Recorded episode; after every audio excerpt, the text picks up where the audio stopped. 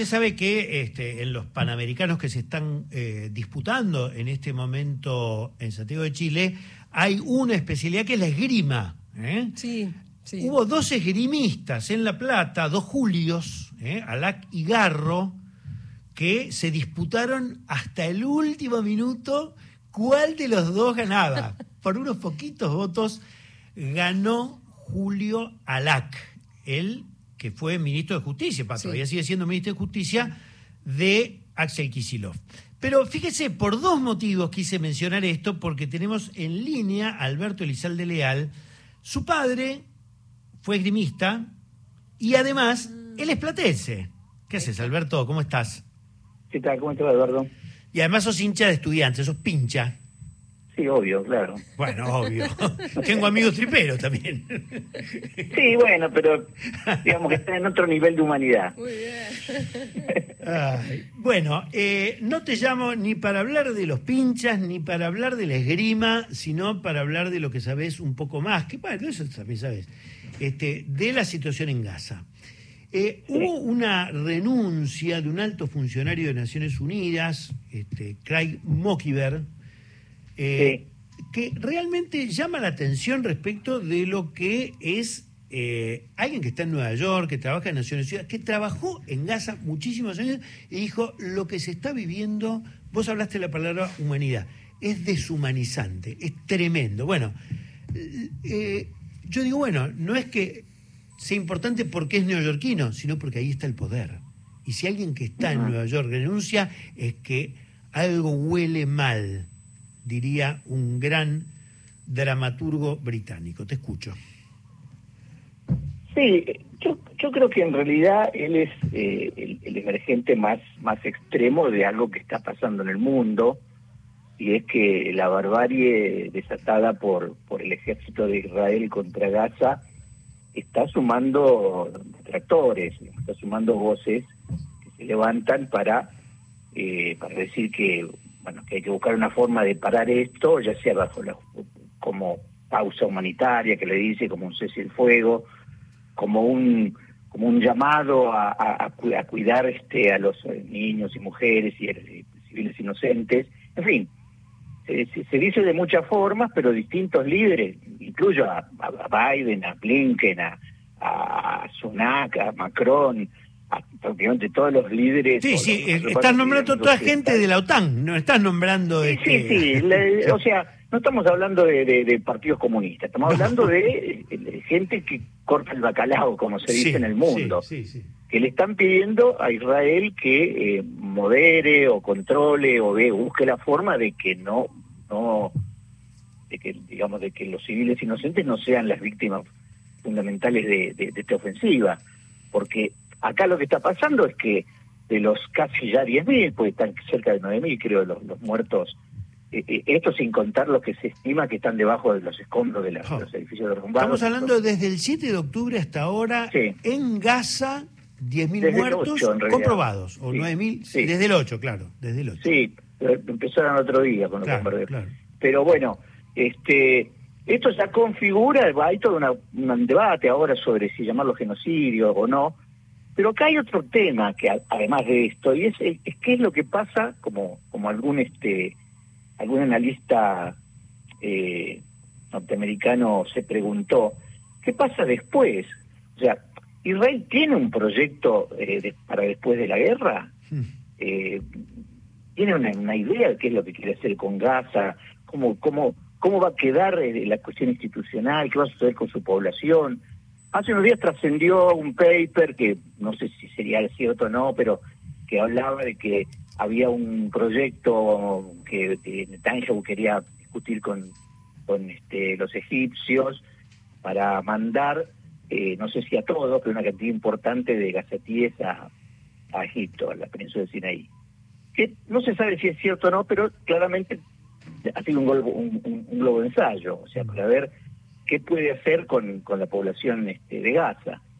Eh, porque me parece que este es un problema central que, que, que- que está pendiente. Eh, la solución, la solución que sería la solución de los estados ya murió, ya murió, creo que terminó de morir con, con el ataque de, de Hamas, este, entre paréntesis, mañana o pasado creo que se cumplen... El domingo se cumplen se cumplen años de la muerte de Isaac Rabin, del asesinato, ¿no? 28, ¿no? Sí, sí 28 años, pero de la muerte de Rabin, que junto con Arafat fueron los que abrieron la posibilidad de un acuerdo que implicara la paz y la estabilidad en, en Medio Oriente vía la formación de dos estados, uno palestino y uno este israelí. Eh, yo me atrevo a decir que si hubiera si, si hubiera sucedido eso, hoy eh, este conflicto no existiría.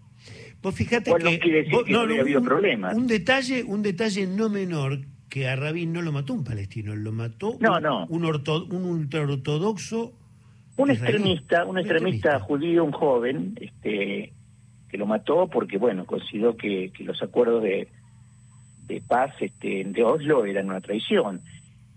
Y eso es compartido por, digamos, lo que sería la extrema derecha israelí totalmente. Porque acá, hay claro una cosa, ni jamás ni Netanyahu, y sus, digamos, y sus este, seguidores eh, quieren un arreglo pacífico que termine en, un, digamos, dos estados. Hoy yo no sé si eh, contigo lo charlaba o, o no sé con quién, este, hace un, un mes más o menos, este, eh, Netanyahu estuvo en las Naciones Unidas y mostró un mapa de lo que sería el futuro Israel, digamos. Y no, no existía Palestina. o sea, ni siquiera existía Cisjordania, ni siquiera existía la Franja de Gaza. O sea, había un mapa de, de un gran Israel donde los palestinos no estaban. Ahora vos fíjate, eh, lo curioso es que el argumento de, de, Netanyahu es jamás es un grupo terrorista porque quiere hacer desaparecer Israel, pero él contesta con la misma moneda, con la diferencia que tiene un Estado, un Estado poderoso atrás y respaldo internacional. Sí.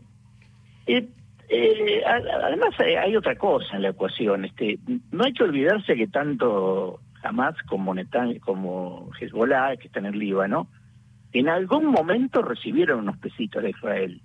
Totalmente. Este, ¿Por qué? Bueno, por necesidad de Israel de contraponer los otros grupos, a, a Hamas contra Arafat, a Hezbollah contra los cristianos, en fin, esos balances de poder que hay en, en, en, Medio Oriente, eh, digamos, los dejaron hacer.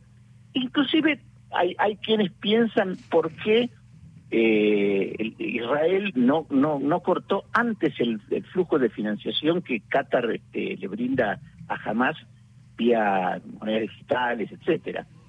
Cuando Israel estaría por lo menos en, condiciones de, limitar ese flujo. Sin embargo, no lo ha hecho, o, no lo ha hecho en, la, eh, en la necesidad, en la cantidad necesaria. O sea, hay muchas cosas sueltas en esto. Eh, muchos se preguntan cómo puede ser que uno de los mejores ejércitos del mundo, una de las mejores agencias de inteligencia del mundo, este, haya dejado, eh, haya descuidado la vigilancia de un lugar crítico para, digamos, para, como para que un grupo de no más de 2.000 o 3.000 combatientes este, irrumpiera en, este, rompiera la seguridad y irrumpiera en, Israel. Eh, parece extraño. Mm. Otra cosa que parece extraña es, de pronto aparecen eh, eh, matando supuestamente líderes eh, de, eh, Hamas. Eh, ¿Y cómo, cómo los ubican? O sea, quiero decir, ¿no, ¿no sabían de antes dónde estaban, dónde estaban sus ubicaciones? o sea, hay, hay, mucha, hay muchas cosas que va a ser muy difícil explicarlas al calor, digamos, de los combates, ¿no es cierto? Pero en algún momento en el futuro supongo que sabrá. Eh, pero bueno, eh, la situación está muy tensa y sobre todo lo que está pasando es que, como dijo una editorial del Wall Street Journal, eh, a Israel se le está achicando la ventana de legitimidad, hmm. porque la legitimidad que gozó en un primer momento debido a lo brutal del ataque de Hamas, está perdiendo con, la gente que está matando en, eh, inocente, ¿no? Que está matando en, en Gaza. Las imágenes, Alberto, las imágenes que todos estamos viendo de los niños que sacan de los escombros, a veces con vida y los llevan a un hospital y otras veces sin vida, directamente hacen que uno sienta que eso es imposible de sostener y sin embargo es un Estado el que está mandando a cientos de miles de soldados, porque convengamos que Israel dijo, mandamos 300.000 soldados para hacer este operativo. Bueno, no sé cuántos estarán en acción directa, pero es, es, un, es un nivel infernal para una población que está en un territorio pequeñísimo, como es la Franja de Gaza, y que además no tiene ni siquiera montañas o, o, o- o- o bosques. No, no, no tiene defensas. Y además para para combat- para digamos eh, para anular este a lo sumo 20, se calcula que, que jamás las brigadas Al-Qassam en realidad tienen este que son el brazo armado, jamás tienen entre 20 y 25 mil hombres, o sea, tampoco es que es un ejército eh, absolutamente No, no están en eh, condiciones de, de hacerle frente. entonces, digamos, la, la pregunta es, ¿cómo puede ser que, eh, porque no nos engañemos, en este momento la sociedad israelí está apoyando activamente esto. O sea, eh, de- desde la izquierda hasta la extrema derecha israelí están apoyando la política de- del gobierno en cuanto a la, escalada esta, a la, ofensiva contra Hamas. O sea que eh, uno de los resultados eh, negativos para Hamas y negativos para el pueblo palestino ha sido que ha, ha logrado bloquear este, a la sociedad israelí tras esta ofensiva. Eh, En ese sentido, eh, Netanyahu le, tiene que dar una mano, ¿no es cierto? Le, tiene que dar las gracias a, a, Hamas porque él estaba muy cuestionado. Antes del 7 de octubre, eh, el gobierno de, el gobierno israelí en su conjunto estaba muy muy cuestionado tanto por la reforma judicial que había planteado que prácticamente ponerle coto a la Suprema Corte eh, como por el- los juicios de corrupción que tiene Netanyahu Claro. o sea tiene uno de ellos particularmente está muy comprometido Alberto, Entonces, se nos sí. termina, se nos termina el tiempo. Eh, te agradezco por esta salida. Ojalá la próxima podamos hablar de paz. sí sí sí ojalá bueno Te mando un fuerte abrazo. igualmente gracias Platense, pincha, hijo de un esgrimista. ¿Qué me cuenta? Alberto Elizalde Leal.